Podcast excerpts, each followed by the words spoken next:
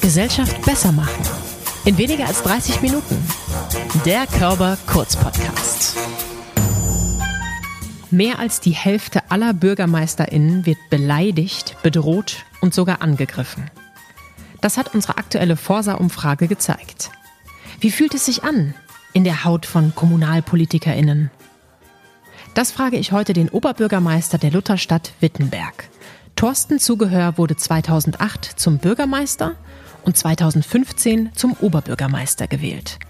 Was er in all den Jahren erfahren musste und ob er schon überlegt hat, deswegen hinzuschmeißen, erzählt er mir in dieser sehr persönlichen Folge Gesellschaft besser machen mit Thorsten Zugehör. Moin. Moin. Schönen guten Morgen. Ja, bei uns ist immer Moin hier in Hamburg. Ähm, Sie haben ja schon hier und da mal über das Thema äh, gesprochen und mich würde jetzt einfach erstmal interessieren, nochmal für unsere HörerInnen, welche Erfahrungen haben Sie zum Thema eigentlich selbst schon gemacht? Was mussten Sie schon erleben? Ja, ich würde an dieser Stelle gern sagen, dass ich äh, am liebsten keine Erfahrung gemacht hätte. Ja. Das ist leider nicht der Fall. Ganz konkret muss ich sagen, wird man im Internet natürlich permanent beleidigt, beschimpft, man wird bedroht. Das hat mittlerweile auch schon ein Maß erreicht, wo man selbst seine rote Linie, glaube ich, weiter nach oben schiebt und anfängt, gewisse Dinge einfach zu ertragen. Die Mechanismen der Selbsthygiene werden da aktiviert und man versucht sich in das persönliche Umfeld, wenn man das Glück hat, eine starke Familie zu haben, dann dorthin zurückzuziehen. Was persönlich natürlich auch schon erlebt hat, dass es Angriffe gibt, die bis in das private Umfeld dort reingehen, mhm. dass man äh, die Wohnungstür hat, die dann von, ich sage es bewusst, Unbekannten mit Code beschmiert äh, wurde oder das Auto dementsprechend. Und das ist etwas, das greift natürlich dann schon ein, ein sehr direkt in das persönliche Lebensfeld ein. Ich will aber noch mal sagen, was glaube ich sehr interessant ist, ist, dass wir ja insgesamt eine einer äh, Verrohung der Sprache insgesamt feststellen. Das, was vor einigen Jahren vielleicht noch undenkbar war, das ist, äh, läuft jetzt schon als normal. Das ist äh, durch die verschiedenen Generationen auch schwierig, das zu akzeptieren. Das ist äh, etwas, äh, das bewegt einen schon im Alltag. Das will ich auch ganz äh, ehrlich zugeben. Das, das geht nicht spurlos an einem vorbei. Überhaupt nicht. Jedenfalls nicht an mir. Ja, ich glaube, wo sich jeder und jede so ein bisschen einfinden kann, ist, dass das Internet nicht immer so gutmütig ist. Also viele Menschen finden ja gar nicht im Internet statt. Zum Beispiel die sozialen Netzwerke sind da das Paradebeispiel. Viele Kinder und Jugendliche machen das selber durch, dass da mal ein schlechter Kommentar unter einem Bild ist. Aber sie müssen gar nicht so weit gehen. Also wenn ich mit meinem Hund Gassi gegangen bin und da mal einen schärferen Ton anlege, weil das ein Terrier ist, dann kriege ich manchmal von außen ja auch Kommentare. Und mich persönlich beschäftigen diese Kommentare schon. Weil das eben auch Menschen sind, die mich nicht kennen, die meinen Hund nicht kennen. Jetzt stehen sie natürlich ein bisschen im öffentlichen Leben. Da meint man vielleicht, okay, da muss man mit rechnen. Aber jeder, der schon mal so einen Hasskommentar im Internet für sich selber erlebt hat, sowieso, aber auch bei anderen gelesen hat und auch was wir jetzt bei manchen Unternehmern gerade wieder bei der Hülle der Löwen gesehen haben, die sind ja quasi vernichtet worden. Das sind solche Dynamiken. Ich glaube, da, da kann man nicht anders als von außen auch betroffen sein. Und deswegen verstehe ich sehr gut, dass Sie sagen, dass, das hätten Sie lieber nicht erlebt. Ist das aber was, wo Sie von vornherein gewusst haben, das gehört zu meinem Beruf dazu? In dieser Schärfe habe ich das so nicht erwartet. Bin ich, bin ich ganz ehrlich. Ich ähm, habe mhm. äh, einige äh, Jahre, äh, bin von der Ausbildung her Jurist auch als Rechtsanwalt gearbeitet, habe auch als Strafverteidiger gearbeitet. Ich glaube, das ist auch nicht gerade die Schmuseabteilung des deutschen Rechts. Ähm, habe dann auch in der öffentlichen Verwaltung gearbeitet, im Wesentlichen ganz viel auch im Bereich des Baus. Da können Sie sich vorstellen, das ist bisweilen ähm, etwas äh, direkter und kurzärmlicher. Da geht es dann etwas rauer zu im Ton. Also da kann so ein Hemd auch schon mal bis zur Schulter hochgekrempelt werden. Das äh, kann, man äh, ertragen. Das ist so eine robuste Ehrlichkeit. Ähm, und ich habe auch als persönlicher Referent im Leipziger Rathaus für einen Bürgermeister arbeiten dürfen. Da kriegt man natürlich vieles mit, auch von diesen politischen Geflogenheiten. Aber man wünscht sich ja auch, dass man, wenn man Interesse hat und mal alte Bundestagssitzungen mhm. äh, schaut, äh, wie dort auch kraftvoll miteinander gerungen wurde, dass so ein gewisses Niveau äh, gehalten wird. Das wünscht man sich. Und von diesem verabschieden wir uns. Und da gebe ich Ihnen völlig recht. Das habe ich ja auch versucht, eingangs so ein bisschen zu sagen. Das ist so die Alltagssprache, die mittlerweile rauer wird, kraftvoller wird, fast kriegerischer wird im Umgang miteinander. Und das bricht sich dann auch im Verhalten äh, langsam Bahn. Das ist durchaus auch wirklich festzustellen. Und obwohl ich nicht naiv in dieses Amt gegangen bin und hatte auch Glück, dass ich natürlich schon vorher fast sieben Jahre als Bürgermeister arbeiten durfte, ist es nochmal etwas anderes. Da bin ich ganz ehrlich, in der wirklich ersten Reihe zu stehen. Mhm. Ja, mein Vorgänger, der war äh, so freundlich und hat viele Dinge einfach auch schon mal äh, weggekascht. Ja, der war 25 Jahre im Amt. Der war da, was das angeht, sehr erfahren. Und ich glaube, auch die Nachwendezeit war, was das angeht, äh, im Umgang eine, eine, ziemlich spezielle Zeit. So formuliere ich das jetzt mal ganz vorsichtig. Aber der hat bei vielen Dingen dort vor mir gestanden. Und das ist in der Gewissheit, in zweiter Reihe zu stehen, kann man mutiger agieren, als wenn man vor einem eisigen Wind steht. Das muss ich ganz ehrlich zugeben. Jetzt haben Sie mich gerade sehr gut abgeholt. Ich bin gebürtige Dortmunderin. Bei uns im Ruhrgebiet ist der Ton auch manchmal etwas rauer. Das äh, kann man durchaus sagen. Gleichzeitig bemerke auch ich, dass, also als Außenstehende, die nicht äh, Politikerin ist, dass da momentan auch ein Ton in Deutschland ist. Vielleicht auch der Pandemie geschuldet. Ich kann es nicht genau sagen. Menschen sprechen ja viel von ihren Grundrechten gerade. Wir haben in den letzten Tagen auch im Bundestag sehr hitzige Diskussionen gehört. Und da frage ich mich natürlich, ist das was, was jetzt gerade zunimmt? Wie ist da Ihr Gefühl und Ihre Erfahrung ganz persönlich? Ob das jetzt direkt in der Pandemie zunimmt, das weiß ich nicht. Muss ich ehrlich gesagt passen. Also wir, was wir feststellen, ist, dass sich diese Distanz, die wir uns ja aufgrund der AHA und Regeln und Hygienevorschriften, dass wir, weil wir uns die ja wünschen, dass die sich natürlich auch eingräbt in den Alltag und das Miteinander. Das stellen wir fest. Ich bin jemand, der noch etwas nostalgisch gern handschriftliche Briefe schreibt und diese verschickt mit schönem Papier und Füller und einem Siegel hinten drauf und noch so geprägt. Schön. Äh, und das äh, bereitet mir viel Freude, weil ich sowieso gern schreibe. Und was man feststellt, ist, es gibt wenig Antworten. Von vielen Briefen, die ich verschicke, gibt es äh, wenig Antworten und wenn überhaupt, dann zu großen Teilen per WhatsApp. Danke für den Brief, war eine tolle Überraschung. Und in, in, in dieser Form läuft das. Und, und warum, warum sage ich das? Nicht, weil ich das beklage jetzt an dem, aber was stellen wir fest? Das kostet viel Mühe sich Zeit zu nehmen, dem anderen zu erklären, zuzuhören. Wir selber, also ich nehme mich da nicht raus, wir machen da äh, auch viele Fehler, gehen mit einem festen Bild in ein Gespräch, gehen da hoppla hopp über andere Argumente hinweg. Aber das ist etwas, äh, es wird viel zügiger, viel, viel kürzer. Mhm. Das Format der SMS, der WhatsApp oder wie auch immer das alles heißt, Telegram-Signal, das wird die äh, Standardlänge der Mitteilung, die wir miteinander austauschen. Und das ist etwas, was natürlich den Alltag prägt. Der Umgang formt den Menschen, das stellen wir dann fest. Wir stellen uns genau auf diese Kommunikation ein, nehmen die ganz schnell an und das macht es natürlich leicht, auch in einer Zeit wie Corona jetzt, in dieser Zeit der Pandemie, unsere allgemeine Kommunikation darauf zu reduzieren und umzustellen. Ich hoffe nur, dass sich das wieder ändert, äh, wenn die Zeiten besser werden. Aber ich hege da zumindest gewisse Zweifel. Das überrascht mich doch auch, weil meine Erfahrung im privaten Raum ist, dass wenn dann jemand mal einen Brief geschrieben hat, dass das eher zu so einer ganz tollen Besonderheit geworden ist und dass dann jemand wieder in dem alltäglichen, schnellen Medium äh, digital antwortet, obwohl ich Digitalexpertin bin, das finde ich dann doch ein bisschen erschreckend. Aber auch wie Sie sagen, die Sprache verändert sich auch. Äh, früher hieß es vielleicht nochmal, du dummer Hund und heute hat man ganz andere äh, Begriffe, um jemanden zu beleidigen und dann geht das so weit, wie Sie eingangs beschrieben haben, dass da Ausscheidungen in, in Türeingänge äh, hinterlassen werden. Das ist natürlich, das kann sich, glaube ich, jeder normale Mensch, so wie ich gerade, überhaupt nicht vorstellen. Und in dem Augenblick würde ich doch sagen, also jetzt könnt ihr mich aber alle mal, ich versuche hier wirklich meinen Job zu machen, ich versuche hier alle was Gutes zu tun und jetzt kriege ich sowas. Haben Sie da schon mal überlegt, einfach nicht wieder anzutreten oder hinzuschmeißen? Ja, Sie merken, ich habe jetzt ziemlich schnell auch direkt und klar mit einem Ja geantwortet, mhm. weil man als Familienvater sich immer wieder überlegt, wie, wie kann man damit umgehen. Wenn man so ein außergewöhnliches Amt begleiten darf, dann geht das auch von den, an den Kindern nicht spurlos vorbei. Wittenberg hat knapp 50.000 Einwohner. Der Name Zugehör ist jetzt nicht so alltäglich. Da leiden natürlich auch in gewissem Maße die Kinder darunter, immer wieder dort angesprochen zu werden, mit Vorurteilen sofort belegt zu werden. Das ist äh, natürlich schwierig. Und wenn man dann versucht, seinen, seinen Job und sein Amt ordentlich auszuüben, ähm, das sind wirklich äh, sieben Tage die Woche 24 Stunden rund um die Uhr, dass wir oftmals im Einsatz sind, dann fragt man sich schon, was mache ich hier eigentlich, wenn man dann Klar. auch noch beleidigt wird. Bei allen Dingen, die immer streitbar sind, streitbehaftet sind, das ist völlig äh, richtig.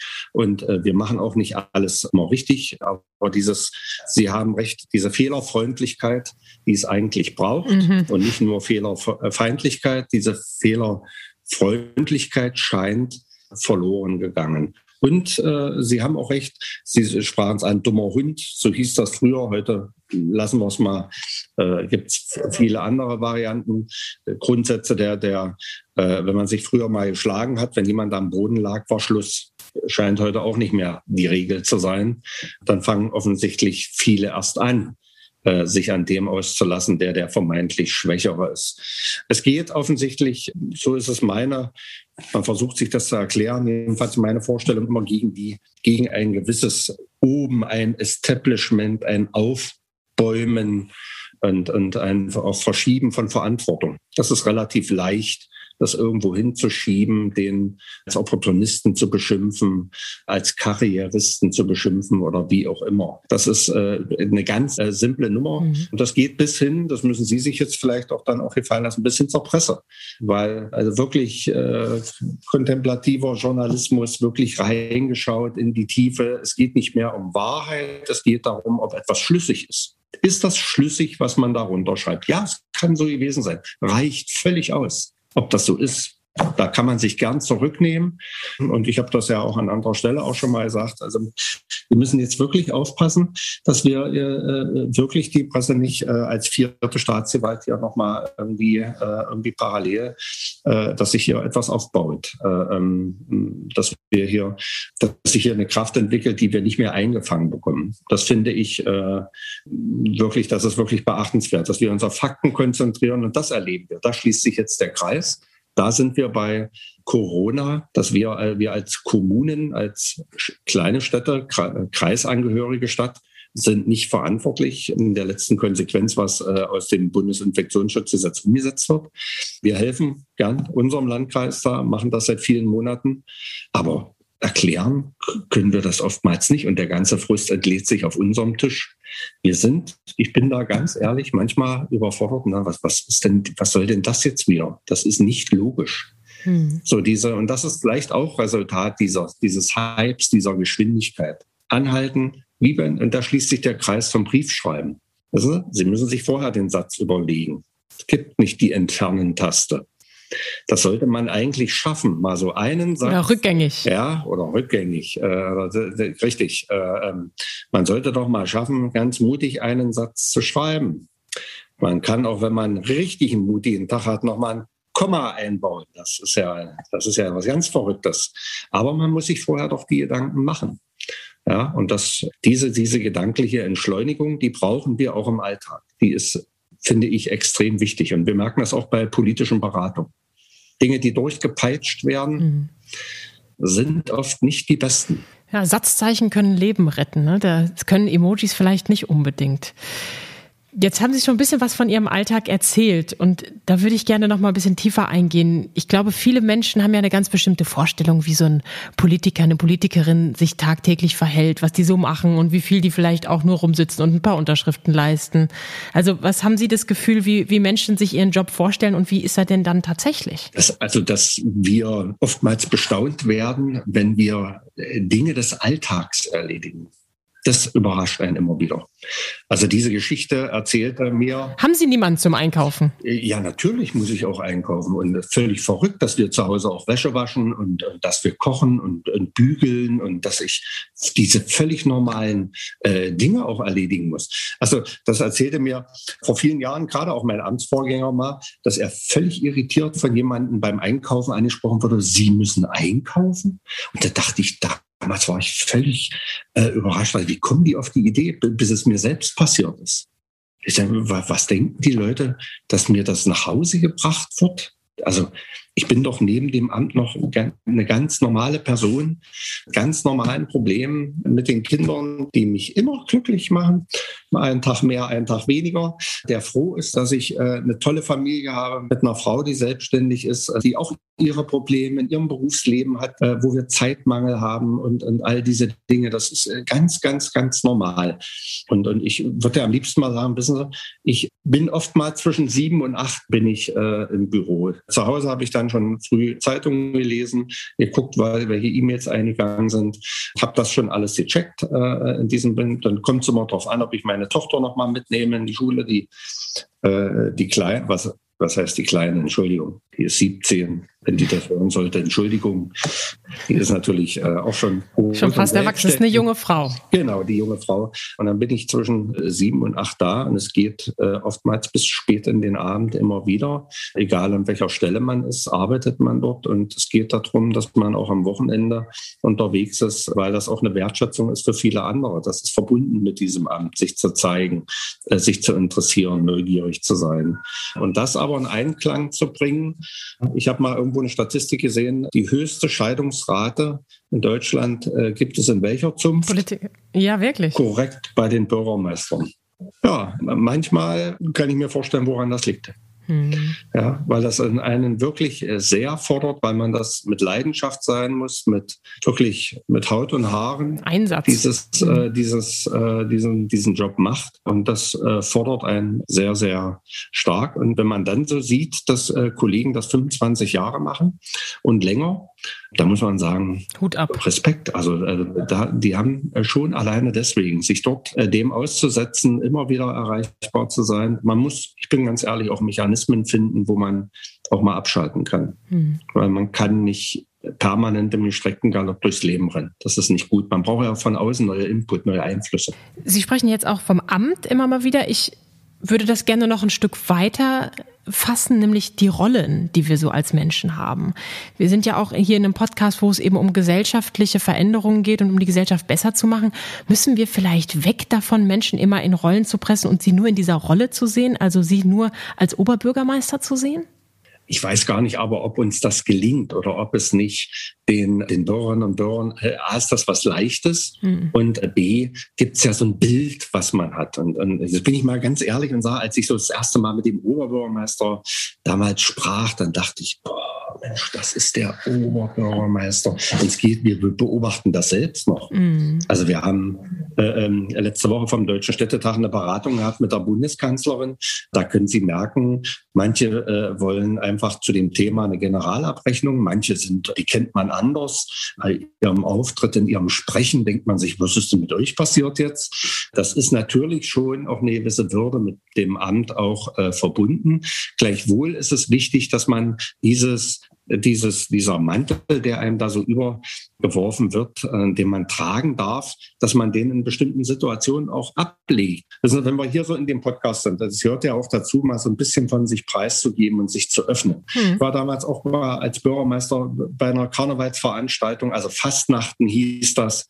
Und da haben wir zum Schluss also wir haben dort, äh, sind ins Vornehmen ausgedrückt, ausgelassen gefeiert und nachher zum Schluss auf Bänken und Tischen dort getanzt, da, wo man dann sich dann fragt, darf man das eigentlich noch als Bürgermeister? Warum oh ja, nicht? warum denn nicht? Warum nicht die schnelle Gegenfahrt? Selbstverständlich gehört das mit dazu. Ja, was, was macht mich da anders? Bin ich jetzt qua Amt die Spaßbremse geworden? Der sich immer im Griff hat. Ich glaube, das sind auch die ganz großen Langweiler. Mhm. Von denen werden doch keine Geschichten erzählt. Die sind auch unspannend. Ja, das ist doch, das ist doch tot. Da habe ich auch nie Lust gehabt, das zu sein. Ich bleib äh, gern da so mir treu. Wenn gefeiert wird, dann wird richtig gefeiert und ähm, bin gern auch bereit, da dann wirklich das Amt abzulegen. Weiß aber auch, dass die Wahrnehmung des anderen, der mir gegenübersteht, vielleicht eine andere ist und dass es ihm schwerer fällt, dies zu tun. Hm. Ja, herrlich, wie sie das so inszenieren. Ich denke natürlich auch so ein bisschen an das äh, Königshaus zum Beispiel. Die waren ja jetzt gerade auch viel in der Presse durch den Tod von Prinz Philipp. Die haben natürlich auch noch mal Rollen. Und die dürfen sich das, glaube ich, nicht so einfach genehmigen, dann mal auf den Tischen und Stühlen und Bänken zu tanzen. Ähm, als Psychologin kenne ich das wieder andersrum, dass Leute sagen, oh, sie sind Psychologe, da muss ich aufpassen, was ich sage und so. Also ich empfinde diese Rollen manchmal einfach auch als hinderlich. Eine Rolle, die vielleicht äh, zum Thema passt bei Ihnen, Sie haben es vorhin vorhin schon gesagt, Sie sind eben auch Jurist und zeigen Sie die Leute, die Ihnen was Böses wollen, auch an? Und wenn ja, ähm, warum und bringt das was? Ähm, ich will noch mal sagen, äh, ganz kurz zur Königsfamilie. Ja. ja. Also wir erinnern uns an Prince Harry, wie er da in der SS-Uniform äh, schön gefeiert hat, wo, so, hm. wo wir uns alle denken würden, hm, ja, schwierig. Das war jetzt aber, äh, da hat er aber die Kunstfreiheit äh, ziemlich weit äh, ausgelegt, hm. Äh, der Kollege dort in England. Hm. und da muss man sagen, ich glaube, das dürfte man sich dann in Deutschland auch nicht mehr erlauben. Also ich glaube, dieses dort in, in ein Amt hinein geboren zu sein. Das ist nochmal was ganz anderes äh, dort in England und gerade auch mit dieser Person, gerade mit diesem Leid, was da mit seiner Familie und seiner Frau, äh, ja. mit der Mutter dort verbunden war, ist auch die Bereitschaft, ihm zu verzeihen, eine ganz andere. Ja, das ist schon nochmal was anderes, als das bei uns Fall ist. Wobei wir da beim Thema Karneval könnten wir da auch aktuell in die Diskussion äh, um Herrn Söder und Herrn Laschet mhm. einsteigen. Mhm. Was da. Aber mal zurück nochmal äh, zu Ihrer Frage zu dem Anzeigen. Ja, da, auch das habe ich schon getan, weil man äh, bestimmte Grenzen setzen muss, äh, auch für sich selbst muss man diese Grenzen setzen. Was mich dort aber, wie gesagt, etwas ratlos macht, ist, dass diese Verfahren bei Beleidigungen im Internet und so weiter, die werden entweder wegen Geringfügigkeit eingestellt oder ähm, wenn es Antragsdelikte sind, äh, dann bleiben die auch, äh, weil sie nicht so dringlich sind. Also ich sage das jetzt nicht als Vorwurf in Richtung äh, den Kolleginnen und Kollegen der Polizei, dann bleiben die auch erstmal liegen, drei Monate. Dann geht das irgendwann mal zum zuständigen Staatsanwalt äh, oder Amtsanwaltschaft und dann gucken die drauf und sagen, Mensch, das ist ja ein Dreivierteljahr her. Puh, hm. Was machen wir denn da noch? Äh, da, da, passiert dann auch meist nicht mehr viel. Also Justiz lebt auch davon, und das ist ja ein Problem, was wir seit vielen Jahren im Jugendstrafrecht kennen, ja, dass, dass diese ähm, Straftäter im Jugendstrafrecht mit einer rasanten Entwicklung, also persönlichen Entwicklung, wenn die, wenn die so 14, 15 sind, dann wissen die, wenn die anderthalb Jahre zu einem Verfahren gehen, dann wissen die oftmals ja nicht mehr, welche, um welche Straftat dreht sich das hier eigentlich. Das ist so lange her, das ist Geschichte. Und das ist etwas, wo ich sage, da, da müssen, muss es äh, zügiger gehen, da muss es schneller gehen. Ich will aber auch ehrlich zugeben, äh, in einem bestimmten Fall habe ich äh, diese, diese Anzeige äh, dann auch nicht abgeschickt, äh, weil ich dachte, werde ich bei dem irgendwas erreichen oder ist einfach nur das Ignorieren nicht das, das richtige Mittel? Und bei einer habe ich die dann zurückgenommen, weil da habe ich mit der betreffenden Person ein Gespräch geführt, habe die mal eingeladen zu mir ins Büro, habe gesagt, wir dürfen, wir dürfen unterschiedlicher Meinung sein. Mhm. Wir dürfen uns auch streiten. Und sie dürfen mich da auch hart angehen. Aber nicht beleidigen und bedrohen. Mhm. Und das war in Ordnung. Weil man muss auch dran denken, wissen Sie, wenn Sie da so sehen, dann haben Sie jemanden sitzen, der ist Anfang 20. Mhm. Wollen wir das dann, also das ist so meine Frage als Familienvater. Will ich dann da so einen Eintrag im äh, Erziehungs- oder Jugend- oder im Strafregister haben? Muss das sein? Äh, stelle ich da in dem Augenblick, weil ich vielleicht einen schlechten Tag habe, eine Weiche, wenn die sich irgendwo bewerben für einen gewissen Lebenslauf? Da könnte man jetzt knallhart sein und sagen, müssen sie aushalten, mir doch egal. müssen sie lernen, mhm. mir doch egal, die haben, werden den, so wie es in den Wald reinruft, schalt's raus, müssen sie aushalten. Ja, kann man machen, aber mein Gott, äh, ähm, ich bin da ja vielleicht so eher nach außen dann so hart, aber dann grübel ich doch immer noch mal nach. Ja, das ist auf jeden Fall auch sehr reflektiert ne? und mutig, sich dann jemanden auch einfach ins Haus in Anführungszeichen zu holen, beziehungsweise ins Büro natürlich eher und, und dann die Konfrontation und den Dialog vielleicht auch zu suchen, so ähm, wie wir den auch mal versuchen zu fördern. Das finde ich äh, ganz großartig. Mir kam dabei aber nochmal die Frage, können Sie das so ein bisschen quantifizieren? Wie viele von solchen Fällen haben Sie denn pro Jahr oder in Ihrer Karriere Amtszeit? Wo ich mich eigentlich als Jurist in der Lage sehe, Anzeige zu erstatten. Ich glaube, wenn wir das machen, äh, will ich einfach nur sagen, dann könnten, glaube ich, äh, viele Bürgermeisterinnen und Bürgermeister, Kollegen, wir könnten dort, äh, wir könnten das fluten, wenn wir das alles ernst nehmen. Das muss ich einfach sagen. Wir könnten dort mhm. äh, die Justiz äh, zum Erliegen bringen. Mhm. Wenn wir, wenn wir das alles ernst nehmen und dort wirklich durchgucken, uns damit wirklich inhaltlich äh, auch nochmal befassen.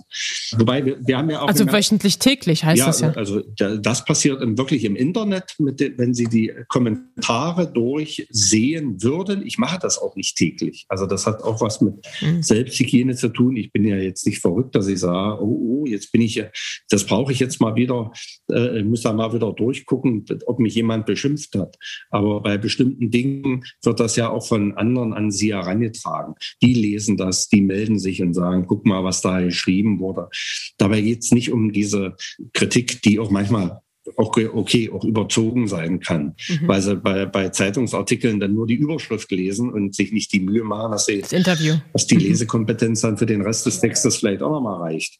Aber wir haben das ja äh, erlebt, was äh, bei Frau Kühners damals mhm. passiert ist. Und das war ja, wo man so dachte, da ist doch jetzt der Tiefpunkt erreicht. Ich glaube, worüber wir heute hier reden, das war auch damals so ein Impuls mit Frau Kühners. Mhm. Seitdem wird die Diskussion, glaube ich, in einem intensiveren Maße geführt als bis dahin. Aber es ist seitdem nicht viel passiert. Also insofern bin ich schon dankbar jetzt auch mal die Körperstiftung, die das mal aufnimmt und nicht so, das ist so ein Sommermärchen, zack, das ziehen wir mal so durch und dann gibt's mal so ein neues Thema. Ich glaube, wenn Sie dort mit äh, den Kolleginnen und Kollegen davon und sprechen, dann werden Ihnen viele das erzählen. Und äh, das, was wir dort in Köln erlebt haben und andernorts äh, mit den äh, direkten persönlichen Angriffen, das ist nicht die Ausnahme. Die Grauziffer, die Dunkelziffer ist, ist äh, wesentlich größer. Wobei, Klammer auf, das Urteil, was damals dort äh, das Berliner Gericht gefällt hat im Zusammenhang mit Frau Künast, also beim juristischen Studium wären das ja mit Wohlwollen drei Punkte gewesen, dass diese durchgefallen und das eine Klausur gewesen wäre. Das war ja schlichtweg schlecht und falsch. Mhm. Simpelste Dinge, mhm. an die ich mich so ja noch erinnere aus dem dritten Semester wurden da besser. Stark im Amt. Sie sprechen es schon an. Das ist unsere neue Plattform, wo wir genau dieses Thema aufgreifen wollen, wo wir Hilfestellung geben möchten und auch verweisen, wo man sich Hilfe holen kann als Betroffener, betroffene Politikerin. Vielleicht aus Ihrer Sicht nochmal, Sie haben gesagt damals, äh, Frau Kühners, das war irgendwie der Auslöser. Hm, wie ist denn die aktuelle Situation und was braucht es in Ihren Augen? Also wo können wir gesellschaftlich, politisch oder wie auch immer ansetzen, persönlich? Also ich glaube, es braucht drei Dinge. Erstens, die Justiz muss zügiger bei solchen Dingen auch reagieren. Und damit meine ich nicht nur jetzt die Amtsträger, sondern es muss klar sein, dass das Internet kein rechtsfreier Raum ist, wo man nach Belieben äh, jeden irgendwie beleidigen kann. Das müssen auch die freiheitsliebenden liberalen Politiker, die müssen das auch akzeptieren. Und da braucht es mit Sicherheit eine neue Gesetzgebung und eine neue Entwicklung und, und Kontrolle über die technischen Möglichkeiten.